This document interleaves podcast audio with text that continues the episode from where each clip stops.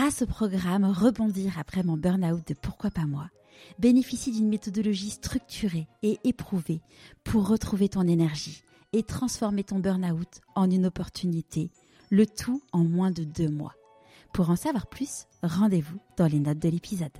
À force de rencontrer des entrepreneurs brillants, des success stories, des, gens euh, qui qui réussissent et qui qui font de belles choses, qui sont acteurs de leur vie, ça te donne envie de passer de l'autre côté du miroir. Et ça, c'est un truc qui me titillait, de dire, bah, t'as été euh, commentateur, spectateur, pourquoi tu ne deviendrais pas acteur?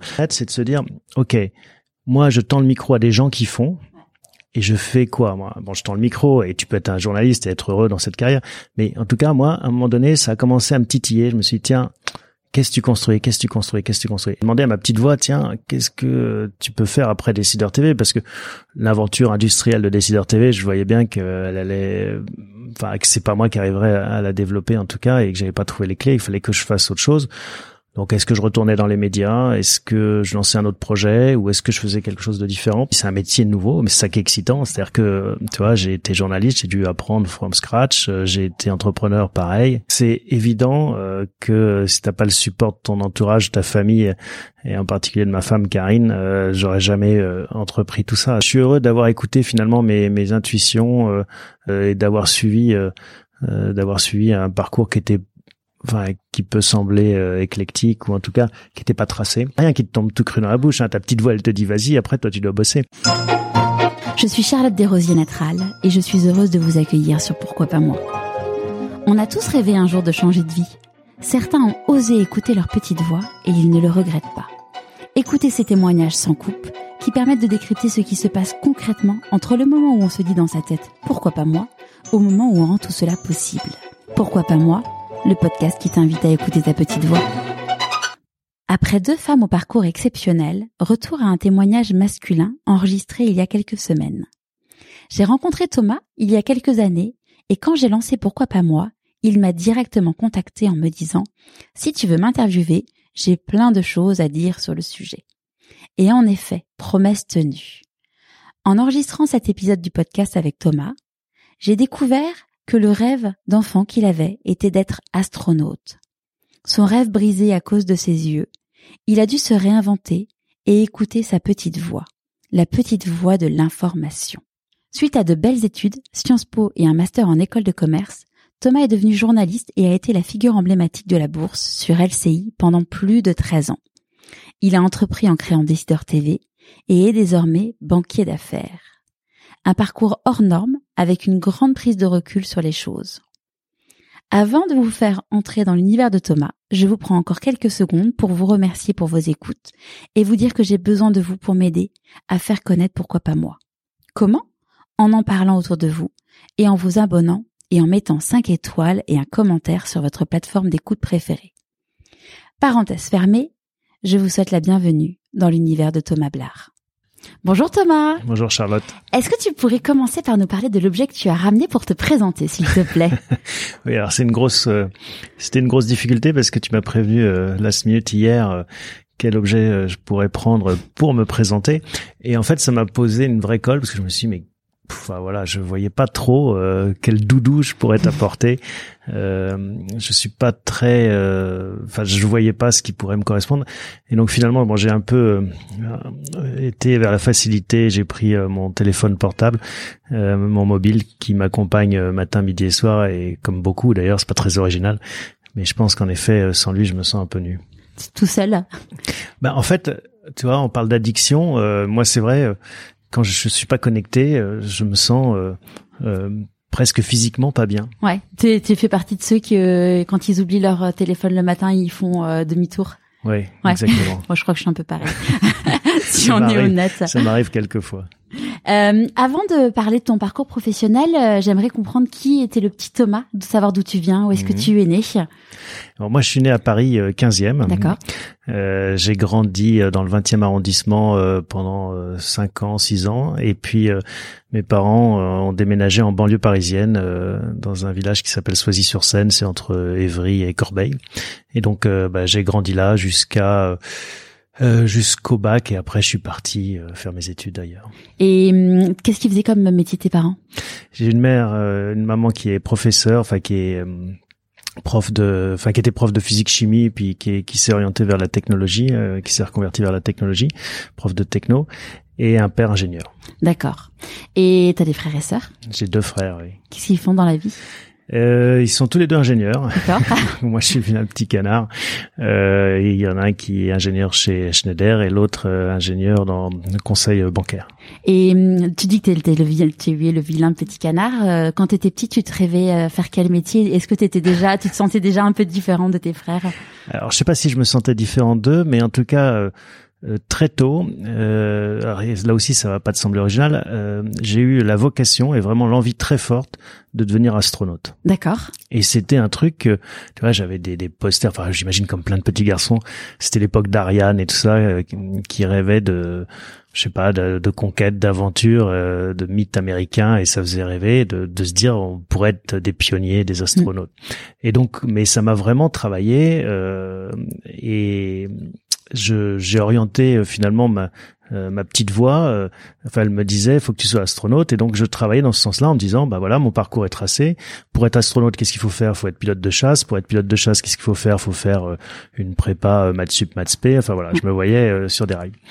Jusqu'au jour où et là ça a été vraiment enfin c'est encore un traumatisme je pense si je devais m'allonger sur un divan euh, je vais On, passer on une peut peut-être préciser qu'on est euh, assis sur, à côté. euh, on n'est Ouais. pas allongé, tu n'es pas allongé.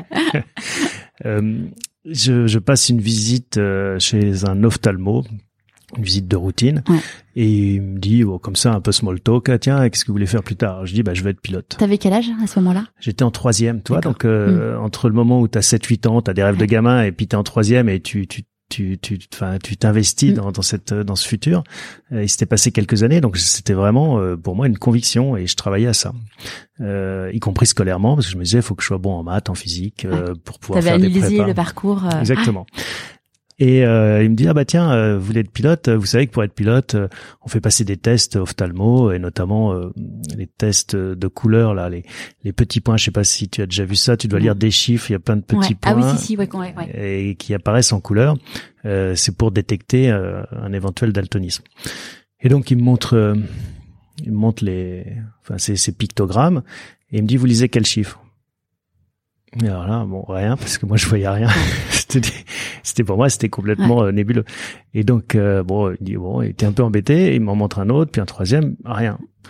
Et il me dit ah bon, euh, bah, c'est embêtant parce que pour être pilote, euh, faut passer ces tests. euh, et donc, je pense que vous êtes daltonien et enfin légèrement. hein, je vois encore, euh, je vois des, des couleurs, mais euh, il y a des palettes de marron, euh, notamment euh, des dégradés que que je vois pas bien. Enfin, en tout cas, qui me permettaient pas de Ouais. réussir à ces tests. Et accomplir ce rêve-là. euh, de daltonisme. Et en effet, ça a été une douche froide. Enfin, Ouais. tu vois, t'imagines, t'es en Ah bah, troisième, clair, ouais. tu vas passer une visite de routine Mm. euh, chez un ophtalmo, il doit être euh, vendredi soir, tu ressors de là, Ouais. ton rêve d'enfant, ta carrière, elle est en miettes. Ouais. Donc là, euh, comment, qu'est-ce, comment, qu'est-ce qui se passe euh, de- Bah pff, rien en fait. Bon, tu vois, tu continues. Tes parents, ils ont, ils t'ont soutenu parce que. Oui, oui, bien sûr. Bah, comme tu soutiens un enfant qui a un rêve d'enfant Ouais. et puis tu vois euh, son jouet se casse ou euh, finalement euh, il sera pas footballeur professionnel ou pompier ou, Ouais. ou vétérinaire, tu vois. Enfin, mais encore une fois, moi c'était pas une passade. Je m'étais investi beaucoup dans ce, cette projection professionnelle. Et euh, ouais, ça a été un peu dur. hein. Ouais. C'était un drame euh, pendant. Alors, je me souviens plus très bien comment je l'ai, je l'ai vécu ou évacué.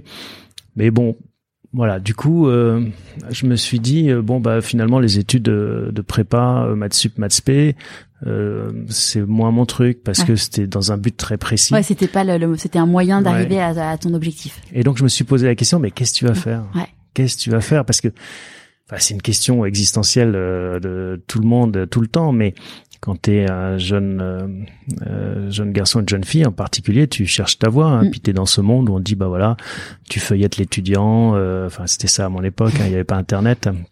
Et donc tu tu cherches, tu vas au- aux journées de carrière, tu te dis mais tiens qu'est-ce qui t'intéresse? Et plus rien n'a de saveur, plus rien n'a de goût parce que toi tu voulais être euh, Astronaute. astronaute. Et t'avais, c'était quoi tes loisirs quand t'étais petit euh, Alors euh, moi j'ai fait pas mal de judo quand j'étais gamin euh, et puis euh, l'été je faisais de la voile. D'accord. Et tes matières préférées c'était les maths parce que c'était ton objectif ou est-ce que tu avais des matières où t'étais euh, euh, En fait non les maths ça a jamais été ma matière euh, préférée. Moi j'étais plutôt un bon élève jusqu'au lycée. Euh, je sais pas je saurais pas dire si j'aimais bien le français en fait et la physique. Ouais, j'aime bien la physique aussi pas la chimie mais la physique. Ok. Donc là, tu passes ton bac en S. Euh, ouais, à l'époque ça s'appelait C. Ouais. et maintenant, ça, et maintenant ça, moi, enfin moi je suis la génération S et maintenant ça a encore changé donc. Euh... Bah, bientôt il y aura plus de bac d'ailleurs. Ouais. donc oui, non, je, je, passe un bac C. Euh, et puis voilà, et donc euh, se pose la question de qu'est-ce que tu veux faire, qu'est-ce que tu peux faire. Et donc là, qu'est-ce que Et donc là, euh, en fait, euh, je me suis rendu compte en terminale, euh, j'étais en pension hein, euh, en terminale et euh, pourquoi t'étais en pension?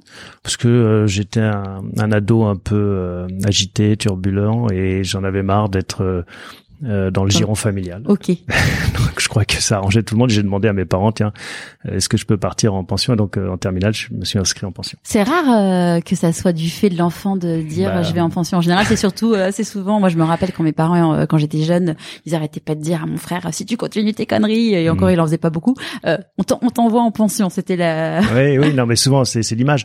mais tu vois, moi c'était le contraire. En effet, ça doit arriver. et en tout cas, bon, j'étais, j'avais besoin de changer d'air. Ouais. Euh, de bocal. Je me suis retrouvé en pension et donc en pension, je me suis retrouvé avec des petits camarades. Euh, c'était des, des, grosses, une grosse pension. Il y avait 12 classes en terminale, tu vois, et donc euh, qui n'étaient pas que scientifiques parce que en, en bac C, bah tu vois, ils veulent, ils rêvent tous de faire agro, ingénieur et autres. Et donc là, tu côtoies d'autres euh, profils. Ouais. Tu as des, des pensionnaires euh, qui font A, enfin qui faisaient mm. des études littéraires à l'époque, B, euh, économie, euh, même gestion, il y avait des bacs G. et donc, tu, tu vois d'autres profils, d'autres centres d'intérêt. Et je me suis rendu compte que finalement, bah, j'avais plaisir à discuter avec des gens qui étaient dans dans d'autres cases, notamment littéraires ou économiques. Et eux voulaient tous faire Sciences Po. D'accord. Et alors, tu vas pas me croire, mais moi, je ne savais pas ce qu'était Sciences Po en terminale. Je suis arrivé en terminale okay. C, ouais. tu vois, sur mes rails lancés, mmh. ingénieur, euh, prépa, et on me disait fallait être bon en maths physique, et le reste, je, je savais pas ce que c'était. Et donc, j'ai commencé à discuter avec eux, et je leur dis, mais ça a l'air bien votre truc, mmh. c'est quoi et tout. Je me suis renseigné, euh, et déjà à l'époque, j'adorais euh, lire euh, euh, la presse. J'avais un vrai goût, tu vois, ouais. le soir. Quel type de presse? bah, J'allais au CDI, je lisais Le Monde. D'accord. Tu vois, ouais. et j'adorais ça. Mm. Et je me disais, bah, c'est quand même bizarre. Je savais pas que ce monde existait finalement. Ouais. Et, euh, et je me suis dit, tiens, euh, ça doit être bien Sciences Po, ça me correspondrait parce que, voilà, pourquoi pas essayer ça. Ouais. Donc là, tu as été pris à Sciences Po Strasbourg. Oui. Donc tu, là, tu te dis bon, est-ce que tu commences à imaginer un métier potentiel ou tu te, te dis ça me plaît, euh, ça me plaît tout ça, mais je sais pas vraiment ce que je veux faire? Alors tu sais ce qu'on dit de Sciences Po, c'est bien d'y rentrer, mais c'est encore mieux d'en sortir et ça mène à tout à condition d'en sortir. Et donc euh, en fait là, euh, bah, toujours pareil. Tu, bon, je me laissais un peu porter parce que voilà, tu sais pas trop. Euh, c'est difficile et je pense Enfin, c'est une petite parenthèse que j'ouvre, mais moi j'ai toujours essayé euh, dans mes activités diverses euh, de recevoir. Tu sais, il y a des stages en troisième euh, ouais. euh, d'éveil euh, Mhm. au métier. Et je trouve que c'est une idée fantastique parce que ça te permet de, de voir ce qu'est une entreprise, comment ça fonctionne et à quoi ressemble un métier qui peut t'intéresser ou pas. Et, et c'est vraiment un truc qui qui qui qui qu'il faut encourager. Et je pense que quand tant que t'as pas vu ce que c'était des les vrais métiers, bah t'as du mal à les, Ouais, à les, visualiser, enfin, sauf d'être dans une famille de médecins et puis se rendre compte et toi-même devenir médecin. Mais et donc euh, bah, Sciences Po, je me laisse porter par les matières. Euh, euh, là aussi, il y a une bifurcation. Euh, J'aurais, enfin, la plupart de, de mes copains plutôt euh, Sciences Po euh, scientifiques allaient vers Ecofi, euh, économie et finance. Moi, j'ai hésité et je me suis dit non, tiens, je vais écouter ma petite voix Mm. et je vais faire relations internationales. En plus, à Strasbourg, tu sais, c'est très européen Ouais, et tout. Mm. Et donc, je me suis retrouvé euh, dans cette filière euh, relations internationales. Et puis, euh, et puis se pose toujours la question de qu'est-ce que tu vas faire après. Et là, pareil, j'avais sympathisé avec plein de euh, de petits camarades qui euh, rêvaient d'être journalistes. Pareil, je savais Ouais. pas ce qu'était journaliste, mais je savais que j'aimais la monde. presse Mm. Le Monde et puis d'autres. Hein. Enfin, j'étais boulimique de médias, j'aimais ça, et j'avais des études qui m'ouvraient cette porte. Mais bon, question c'est est-ce que quand tu n'as aucune idée de ce qu'est le métier, mhm. est-ce que un, t'es bon pour le faire ouais. Et deux, est-ce qu'on va t'accueillir? Ouais. Donc à l'issue de Sciences Po, c'est poser la question est-ce que je tente les concours d'école de journalisme ou est-ce que je fais autre chose? Et en fait, je me suis dit euh, bon, écoute, euh, c'est quand même un gros pari, donc faut jouer la prudence. J'ai arbitré mon risque et je me suis dit va présenter plutôt une école de commerce. Okay. Et, euh, parce qu'il sera toujours temps d'être journaliste si tu fais une école de commerce, alors que si tu fais une école de journalisme, il sera plus dur d'être marketeur ou banquier. Mm. Donc là, tu fais le SCP. Alors, ça s'appelait l'EAP à l'époque. en fait, l'EAP, c'est une école qui a disparu malheureusement. L'EAP, c'était une école géniale qui était précurseur, euh, une école européenne. Tu faisais un an à Paris, un an à euh, Oxford et un an à Berlin. Ouais, c'est ce qui est super précurseur parce qu'aujourd'hui, maintenant, enfin, les, euh, maintenant tout le monde le fait. Et d'ailleurs, le SCP, là aussi, il faut euh, le SCP a, acquis cette dimension européenne grâce à l'EAP parce qu'ils ont ça leur a permis de récupérer les campus et puis cette mais bon c'était une petite école hein, il y avait des promos euh, réduites mais très européennes les Français n'étaient pas majoritaires. Donc on était euh, vraiment dans un creuset hyper européen. Et moi ça m'a rendu 100% pro-européen. Ouais de, de, justement bah, de voir que euh, en Angleterre, alors c'est marrant qu'on fasse cette interview aujourd'hui parce que c'est le Brexit, ouais, hein. tout à fait. C'est l'anniversaire, enfin c'est la date de sortie de l'Angleterre. Mm. Mais je me rendais compte, tu vois, ils, étaient euh, aussi chauvins que nous, les Allemands aussi chauvins que nous, et, et en fait, je me disais, bah oui, peut-être que je suis trop chauvin, que je suis trop franco-français, parce que finalement on a les mêmes problèmes. Alors chacun a ses qualités et ses défauts, mais faut relativiser. Et ça m'a rendu profondément européen, mais très concrètement. Et, c'était une école géniale. Et donc depuis, elle a été en effet euh, fusionnée euh, dans le, SCP. le SCP. Le SCP Business maintenant. Elle change de Business School. Elle change de nom tout le temps. Ouais. C'est comme les bacs, euh, les écoles de commerce changent tout le temps de nom. Ouais. Donc là, tu te dis, ok, j'ai fait mon école de commerce comme ça, je pourrais être Ah oui. journaliste après. Donc euh, Alors, ce qui est génial dans les écoles de commerce, c'est que tu as des stages. ouais, Parce que, tu vois, au bout d'un moment, enfin, je sais plus quel âge j'avais, peut-être euh, 21, 22 ans, tu commences à, enfin, c'est bien les cours, euh, on- t'es sur des bancs, t'as des profs qui t'expliquent la vie, mais t'as envie, envie du de, concret, on y ouais, va. t'as ouais. envie de voir à quoi ça ressemble Mm. parce que la théorie c'est super, mais et donc il y a un truc qui est génial, c'est que chaque année tu devais faire euh, quatre mois euh, de stage. Et donc euh, pareil, ce- cette petite euh, voix me disait mais le journalisme, le journalisme, euh, pourquoi pas? Et je me suis dit bah c'est l'occasion, Mm. t'as l'occasion de faire des stages. Euh, jette-toi à l'eau, euh, tape à la porte d'une rédaction et puis euh, vois si ça te plaît et puis si t'es accepté, si ça te plaît. Et plutôt que d'aller taper euh, chez L'Oréal ou chez euh, BNP. Et donc c'est ce que je fais. euh, J'écris au Figaro et puis euh, c'est un concours de circonstances, mais bon, je la fais brève. Et je finis par euh, par être pris. On me dit bah oui, vous avez un profil école de commerce justement au service éco. Il y a, euh, on pourrait avoir besoin de profils comme vous. Donc je fais un Ton pari était bon du coup d'avoir fait Ouais, l'école. de- Exactement. Euh, et peut-être même meilleur. hein, C'était que de se dire voilà, je vais être le cinquantième dans une école de journalisme. Là, j'avais un profil un peu différent. Ouais. C'est c'est du marketing quelque part. Mm. Et là, ça a été un coup de foudre. Mais vraiment, c'est-à-dire que je savais pas à quoi m'attendre, mais j'ai adoré ce stage au Figaro. C'était à l'époque Figaro Économie. Euh, il y avait euh, Yves Messarovitch qui était le rédacteur en chef. Son adjoint, c'était Philippe Mudry. Les grands journalistes. Et je me suis retrouvé baigné dans cette ambiance incroyable où tu as l'impression d'être un peu au centre du monde. Ça change tout le temps. Tu rencontres que des, des gens euh, brillants, euh, euh, puissants, intéressants. Euh, un jour c'est un PDG, un jour c'est un ministre. Et c'était drôle parce que quand je suis revenu à l'école, euh, bah, beaucoup de mes petits camarades étaient partis euh, dans des grands groupes. Hein, euh, et je leur disais, mais j'ai vu ton patron. Et ils ne croyaient pas leurs oreilles Ouais. parce que eux, ils étaient N-27. Mm. Et donc c'était drôle. Et donc je me suis dit, c'est un métier génial parce que t'as pas de routine, ça change tout le temps. T'es dans le, le, le bain de l'actualité. Je me suis dit, je veux faire ce métier. Donc là, c'était journalisme papier? Oui, c'était euh, la presse écrite. Ouais. Et euh, qu'est-ce qui t'a amené à déménager à Londres et, euh, et aller travailler? C'était chez Bloomberg? Ah oui, alors donc après, donc je te disais le AP, Ouais. donc euh, ça c'était à Paris, mon stage à Paris. Ensuite, euh, bah, j'étais à Oxford, il fallait faire un stage à Londres, donc j'ai été tapé à la porte de la BBC. Ouais. Et là, pareil, autre coup de foudre avec la télévision. Euh, tu te retrouves dans une salle, dans une régie pour la première fois avec tous ces écrans. T'as l'impression d'être, euh, je sais pas, à la NASA justement. La première fois que moi je suis rentrée dans une régie, c'était avec toi euh, quand on avait visité les studios de TF1 Mhm. il y a Il y a bien huit ans, je crois. C'est toujours impressionnant, tu vois, cette ruche avec mm. tous ces gens, cette espèce de tension, de direct, tiens, il y a un journal. Ouais. Et je me suis dit, ah, c'est génial, je veux faire ça. Et donc, euh, je me suis retrouvé, donc euh, voilà, donc euh, la BBC à, quand j'étais à Oxford. Ensuite, je suis parti à Berlin. Et puis, premier job. Question, bon voilà, je voulais devenir journaliste. Là, j'avais fait deux stages, mm. c'était sûr, je voulais. Et Bloomberg se lançait en France à l'époque. et il y avait une équipe qui était basée à Londres et une équipe à l'AFP à Paris.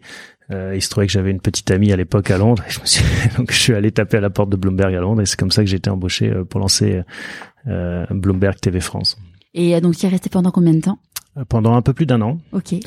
Et après l'armée, euh, ah parce qu'avant on faisait le, bon avant on faisait le, on faisait le service militaire. Mais oui, mais figure-toi que c'était bah, Jacques Chirac avait annoncé qu'il arrêtait le service militaire. Je faisais vraiment partie du dernier wagon. D'accord. Moi, j'étais installé à Londres. Euh, J'avais ma vie de, de petit présentateur télé. Ouais. Et puis l'armée s'est quand même rappelé à mon bon souvenir, m'a dit non non Monsieur Blard, faut rentrer. Et donc j'ai dû passer euh, neuf ou dix mois euh, sous les drapeaux.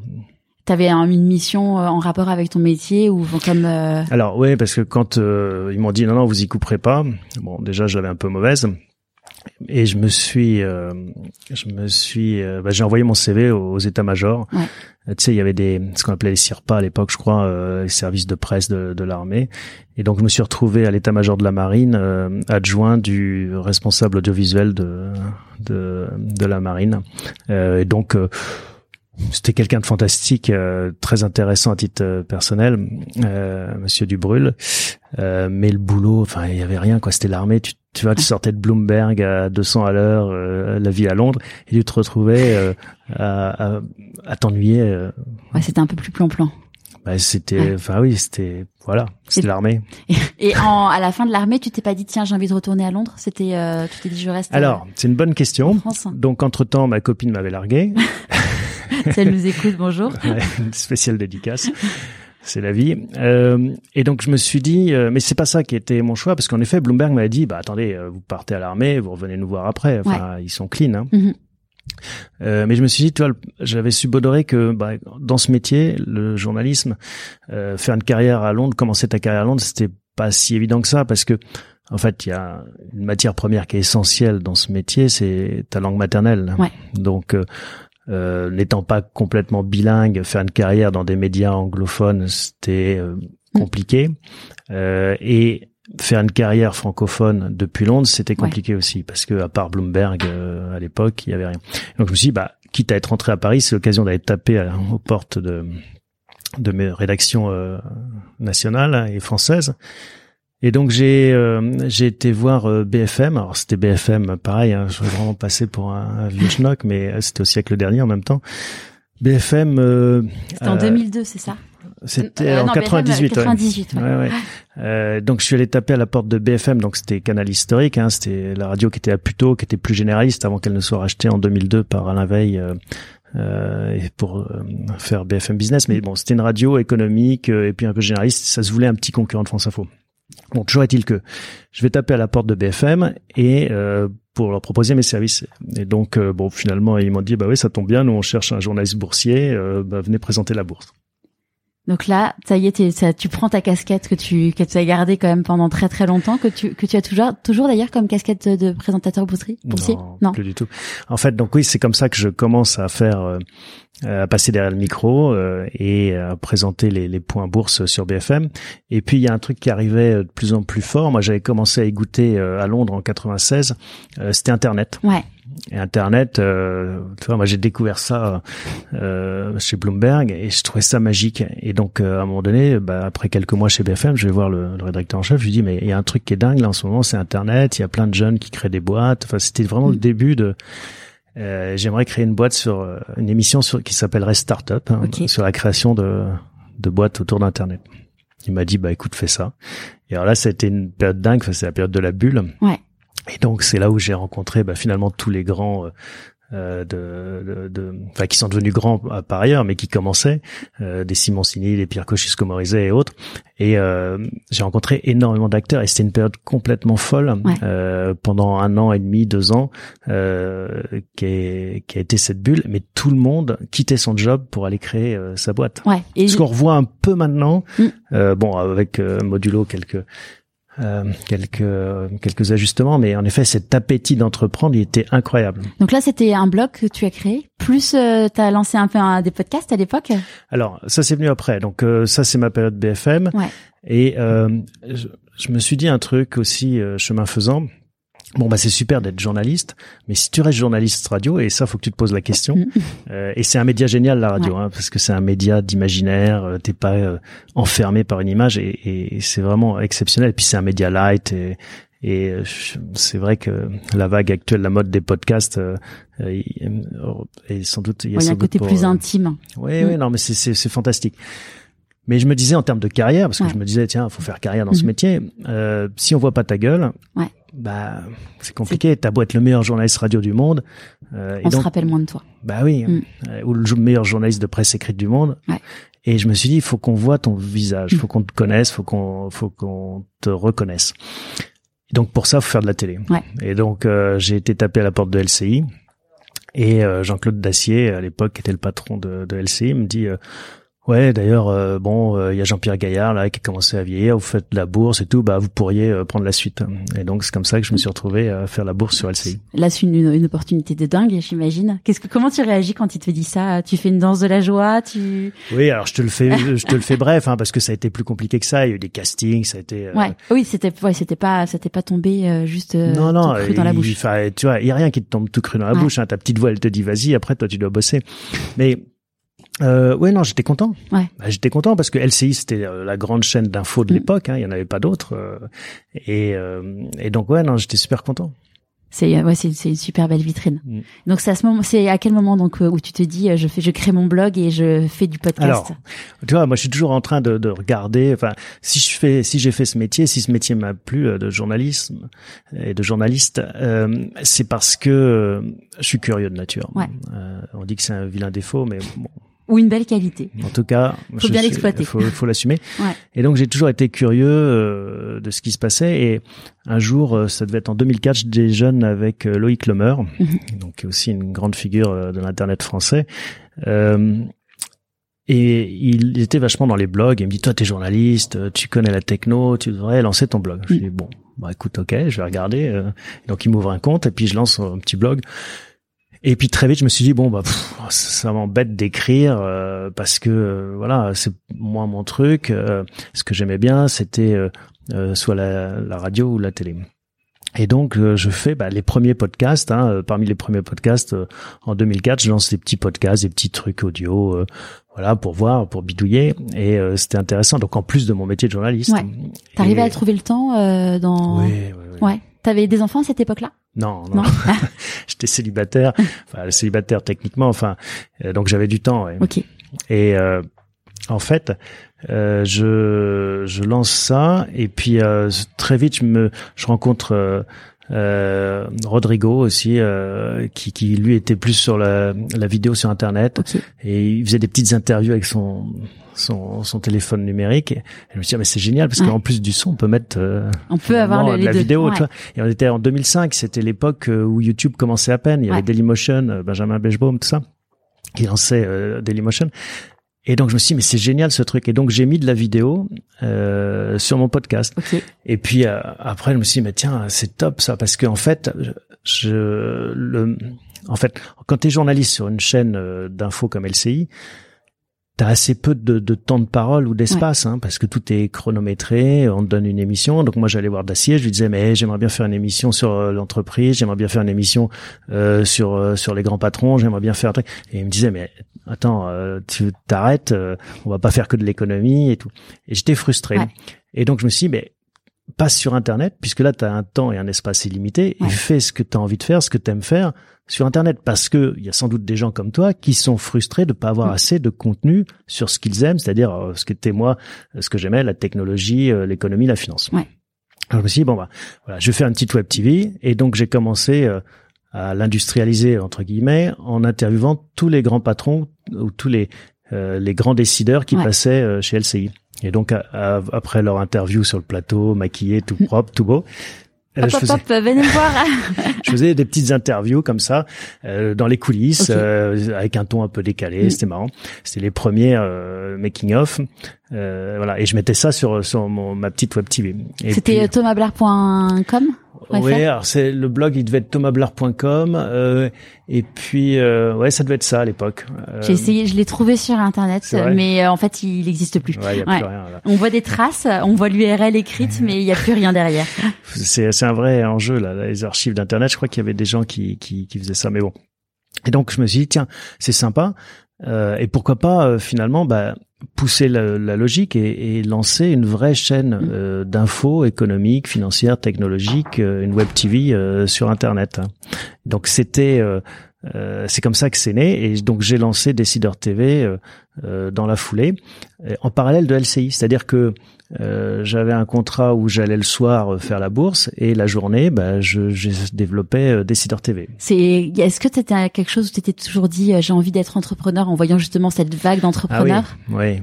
Bah bien sûr. En fait, à force de rencontrer des entrepreneurs brillants, des success stories, des, des gens euh, qui qui réussissent et qui qui font de belles choses, qui sont acteurs de leur vie, ça te donne envie de passer de l'autre côté du miroir. Et ça, c'est un truc qui me titillait de dire, bah, t'as été euh, commentateur, spectateur, pourquoi tu ne deviendrais pas acteur? Mhm. Parce que je disais, le journalisme, c'est un super métier. C'est vrai que c'est un métier euh, fantastique. Euh, et notamment quand tu as 20 ans, que tu découvres tout avec tes grands yeux écarquillés. Mais après un moment, tu as une certaine frustration qui peut naître, c'est de se dire, OK, moi, je tends le micro à des gens qui font. Ouais. Et je fais quoi moi? Bon, je tends le micro et tu peux être un journaliste et être heureux dans cette carrière. Mais en tout cas, moi, à un moment donné, ça a commencé à me titiller. Je me suis dit, tiens, qu'est-ce que tu construis, qu'est-ce que tu construis, qu'est-ce que tu construis? Et c'est comme ça que, bah, avec euh, Décideur TV, j'ai pu euh, pousser cette porte de l'entrepreneuriat. Donc là, tu, tu lances Décideur TV. C'est euh, au début juste un projet où tu y as juste toi qui euh, qui est derrière. Et à partir de quand l'entreprise commence à prendre ses, son envol? Alors Décideur TV, donc l'idée, je te le rappelle, c'est mm. de se dire, on va faire une chaîne économique, financière, technologique on va faire des bonnes émissions euh, pointues sur des sujets. On aura des petites audiences, mais des audiences euh, très intéressées par ces sujets. donc on ira trouver des, ouais, des mm. sponsors ciblés qui sont intéressés par ces audiences ciblées.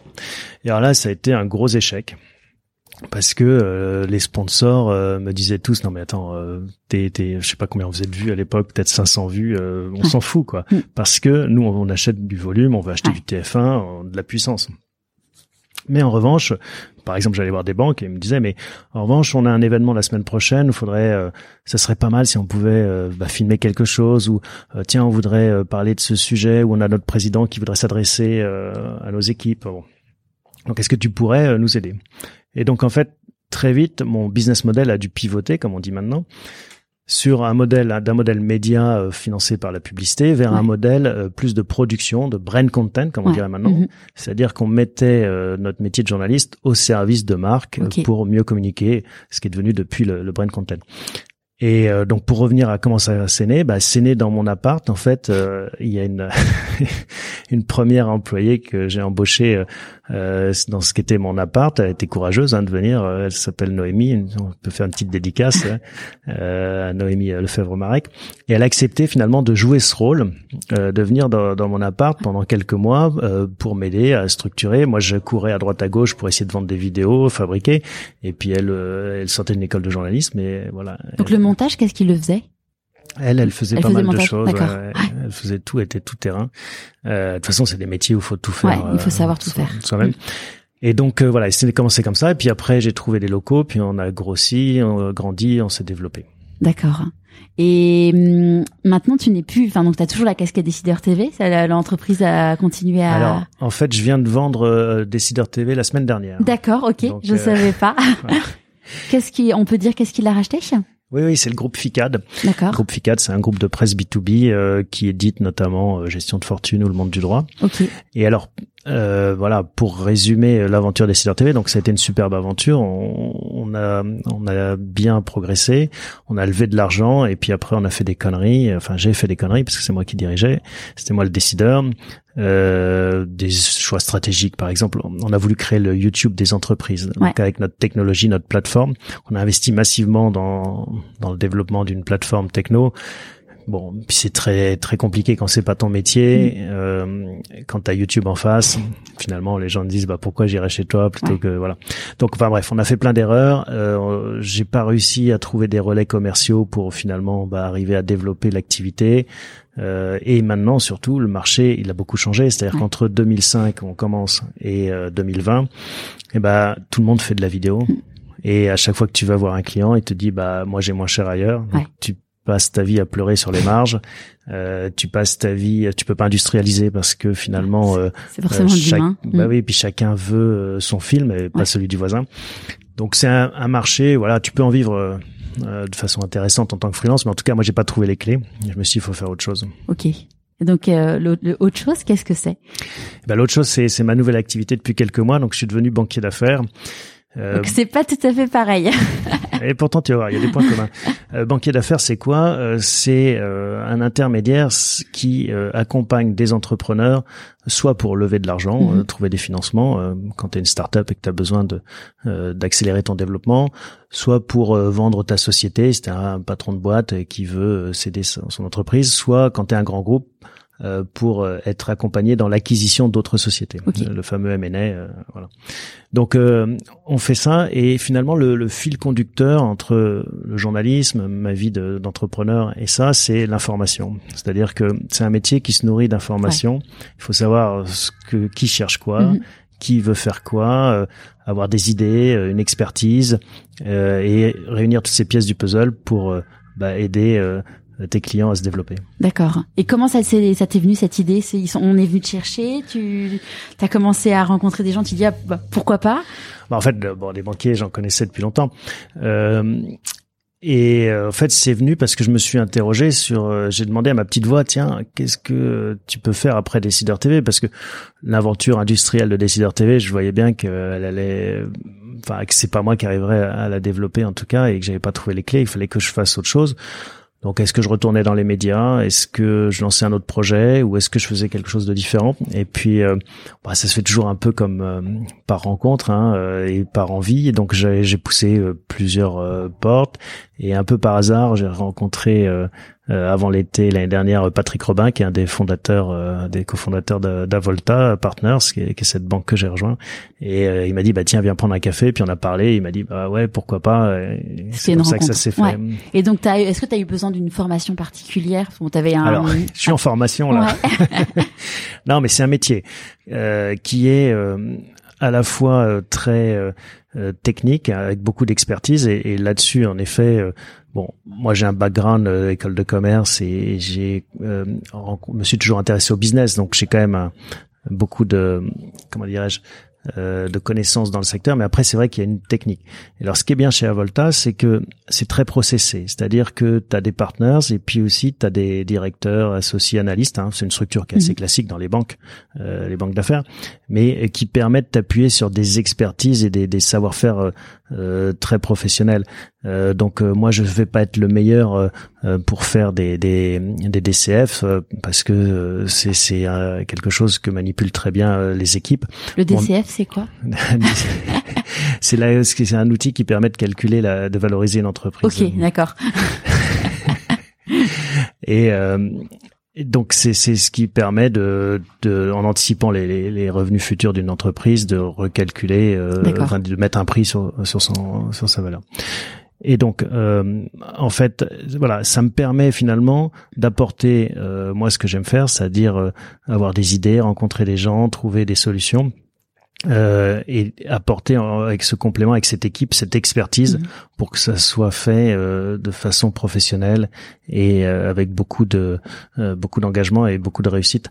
Et donc oui, c'est un métier nouveau, mais c'est ça qui est excitant. Mhm. C'est-à-dire que tu vois, j'ai été journaliste, j'ai dû apprendre from scratch. j'ai été entrepreneur, pareil. Et là, voilà, je dois relancer aussi. Il y a eu des peurs, des peurs, des inquiétudes, dans... des doutes sur ce, changement, virage. Ouais. Non, moi j'ai jamais eu peur euh, à ce niveau-là. Enfin, quelles que soient les euh, les étapes professionnelles, j'ai toujours été plutôt. Moi, je suis, je suis pas guidé par la peur, mais par l'excitation, par l'envie. Ok. Et dans le dans le podcast pourquoi pas moi, il y a un, quelque chose qui est très important pour moi, c'est de creuser sur le rôle de l'entour de, de l'entourage en fait de mes de mes invités. Comment ça se passe euh, chez toi, enfin ton entourage proche, comment ils vivent tout ça? Bah c'est évident euh, que si t'as pas le support de ton entourage, ta famille et en particulier de ma femme Karine, euh, j'aurais jamais euh, entrepris tout ça. Ça c'est sûr. C'est-à-dire que c'est c'est c'est essentiel quand t'as la chance d'avoir un couple, une famille sur lequel tu tu peux t'appuyer. oui, tu peux pas te battre sur tous les fronts. Ouais. Parce que t'as des enfants? J'ai deux beaux enfants. Quel âge? Ils ont 20 et 23. Et quand tu as monté du coup ton entreprise, ils étaient tout petits, euh, Décideurs TV bah oui, moi je les ai rencontrés, en fait, ils avaient 6 euh, et 9 ans, tu vois. D'accord. Euh, ils étaient petits, mais ils faisaient déjà leur nuit. Ok, ouais. ça, ça aide pour le sommeil. Ouais, euh, ouais je comprends. Et hum, de quoi tu es le plus fier aujourd'hui? C'est une bonne question, c'est difficile, je sais pas, en fait. Euh, je, je je sais pas si je suis fier, mais je suis heureux d'avoir écouté finalement mes, mes intuitions euh, euh, et d'avoir suivi euh, d'avoir suivi un parcours qui était enfin qui peut sembler euh, éclectique ou en tout cas qui n'était pas tracé. Euh, voilà. Après, euh, je suis, je suis heureux. C'est marrant parce que j'ai reçu ce matin une photo d'anciens de Décideur TV qui, qui, qui se voit. C'était gentil d'ailleurs. Il me disait, vous voyez, Décideur TV, ça a permis aussi de, enfin, de, de, créer de belles histoires mm. en dehors de, de la boîte. Ouais. et c'est vrai que c'est touchant de se dire, bah voilà ça n'a pas été une énorme, un énorme succès d'entreprise, mais ça a permis quand même euh, euh, de, on a créé quelque chose. Mhm. Ouais, de des belles rencontres. Euh. Ouais, et puis euh, on a rendu service à des clients, on a fait travailler des gens, on, a essayé de, de euh, de traiter correctement nos actionnaires. Enfin bon, tout, tout l'écosystème euh, que tu peux insuffler dans et toute l'énergie dans, dans justement cette création d'entreprise.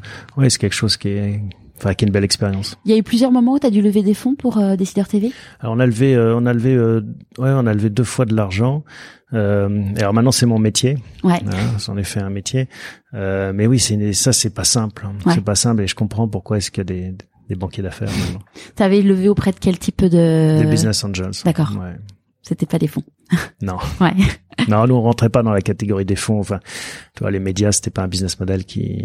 Ouais, c'est pas ça. Ouais. Et puis t'étais peut-être un peu trop vieux aussi. Trop vieux ou trop jeune. Ouais.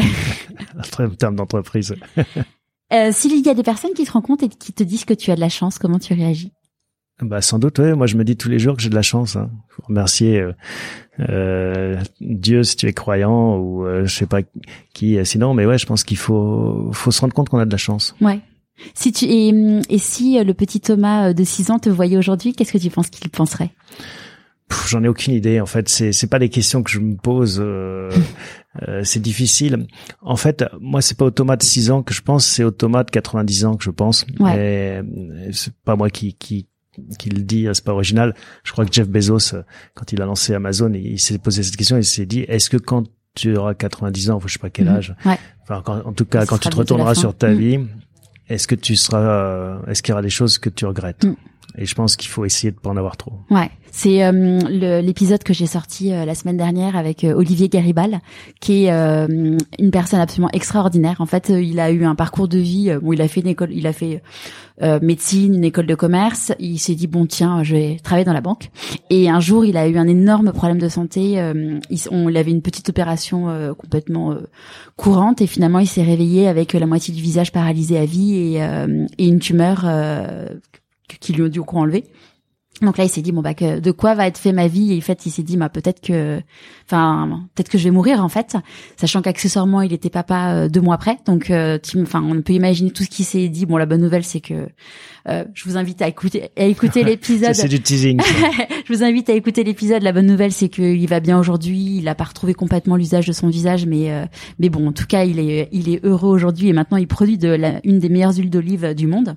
Et et il disait en fait quand il s'est retrouvé sur son lit d'hôpital, euh, tu te dis bah ouais, mais en fait, euh, tu quand tu seras mort, en fait, les gens qui t'ont mis dans des cases, euh, ils seront pas là, en fait. Et il faut pas, enfin, quand tu te retournes et tu te dis, bah, est-ce que ma vie, je suis heureux, est-ce que j'ai des regrets?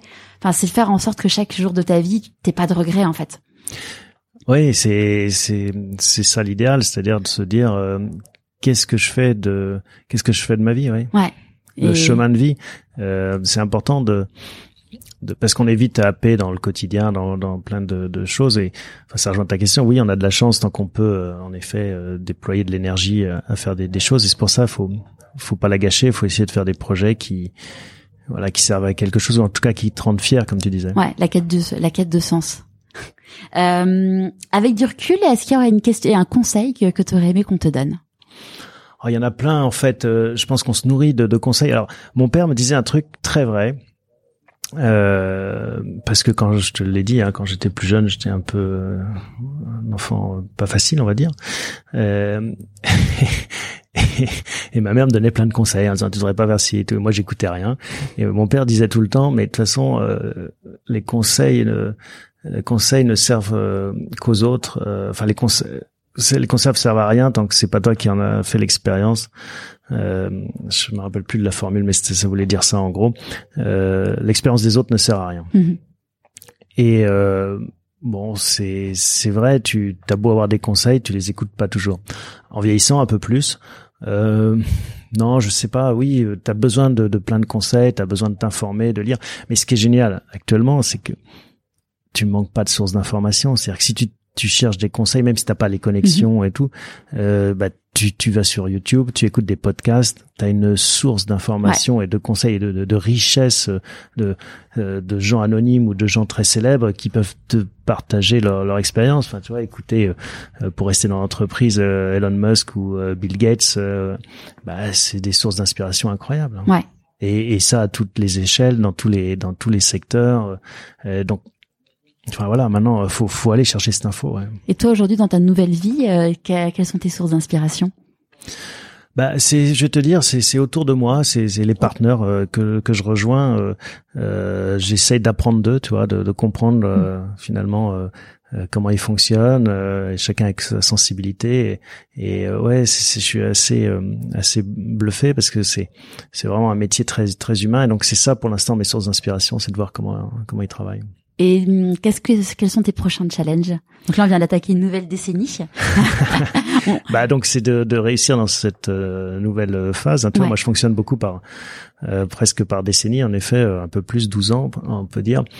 J'étais 12 ans journaliste, 12 ans entrepreneur, et voilà, s'ouvre une nouvelle carrière. Oui, bah cette décennie, c'est de réussir ce métier. Ouais. Tu reviendras me voir dans 12 ans ou dans 10 ans. Pour voir que en 2030. T'as des idées de la suite ou tu te dis ça, on verra bien. Ah bah moi je vis euh, je vis pleinement enfin à fond sur cette euh, ce nouveau métier, je suis engagé à fond là-dessus et, c'est très excitant de de, de, de partir parce que ça reste ce que j'aime faire, c'est-à-dire être au cœur du business, tu vois, et mhm. comprendre euh, bah, les évolutions de l'économie euh, et, comment tout ça fonctionne, être au cœur de la machine. Donc euh, oui, non, je suis, je suis à fond là-dessus. Et t'as plus du tout le, la partie journaliste, le journalisme a totalement du coup disparu de ta vie aujourd'hui? Pas complètement parce que déjà donc FICAD qui a racheté, je vais les accompagner quelques mois pour pour la transition et essayer de de les aider à structurer un pôle audiovisuel, hein, et parce que ça permet de, de faire vivre Décideur TV euh, au-delà de, de, ce que j'ai pu euh, euh lancer. Et puis, euh, tu sais, on est dans des mondes où, regarde, toi tu fais un podcast, mm. ça t'empêche pas de faire d'autres choses dans la vie. je, enfin moi c'est toujours un métier qui, qui m'a beaucoup plu et, et qui m'a, ouais, qui me plaît toujours. Donc mon métier, c'est sûr que c'est banquier d'affaires, mais si demain euh, je fais une émission euh, d'une heure par semaine sur euh, sur un sujet ou un autre, ça me déplairait pas. D'accord. Et d'ailleurs, comment ça s'est, enfin, pourquoi t'as quitté tes LCI Alors c'est très simple, c'est parce que LCI a arrêté la bourse, donc je m'occupais de la bourse. tu sais quand ils sont passés d'une chaîne payante à une chaîne gratuite hein, sur la TNT en clair, ils ont décidé, à tort à mon avis, que la bourse n'intéressait pas suffisamment le grand public alors que c'est un formidable thermomètre de l'économie, mais bon, on va pas refaire le, débat. Euh, et donc, et le point qui est, qui est vrai, c'est que bon, ceux qui s'intéressent à la bourse sont sur Internet, et donc ils ont arrêté l'émission. D'accord. Donc, euh, t'étais content d'avoir Décideur TV euh, et puis, en euh, backup. non, mais Décideur TV était déjà le gros de mon activité, hein, et de toute façon, au bout d'un moment, c'est difficile d'être. Euh, donc, c'était, moi, je l'ai plutôt bien vécu. Ça me permettait de me basculer à 100% sur Décideur TV. Ok, super. Avant qu'on se quitte, est-ce qu'il y a une personne ou des personnes à qui tu as envie de dire merci et pourquoi? Il y en a énormément. Enfin, tu vois, sans faire la cérémonie des Césars et remercier. non, mais son entourage. Alors, ça va des parents, euh, du cercle de la famille, euh, euh, sa femme bien sûr, Karine encore une fois, et, et tous ceux qui t'ont fait confiance, qui t'ont donné une chance à un moment donné, qui t'ont tendu la main. ouais, c'est important, c'est important et ouais, je leur dis merci. Merci beaucoup Thomas. Merci à toi Charlotte. J'espère que cet épisode vous aura plu. J'avais pris un petit peu d'avance sur mes enregistrements. La semaine prochaine, je vous propose donc un tout autre univers. Damien Duquesne, alias Chef Damien, a écouté sa petite voix dans un univers tout autre. Professeur, auteur de livres de recettes, restaurateur, cofondateur du site 750 grammes, vous l'aurez compris, nous allons parler cuisine. J'ai une pensée toute particulière pour lui en ce moment. Je vous dis à jeudi prochain pour un nouvel épisode de Pourquoi pas moi.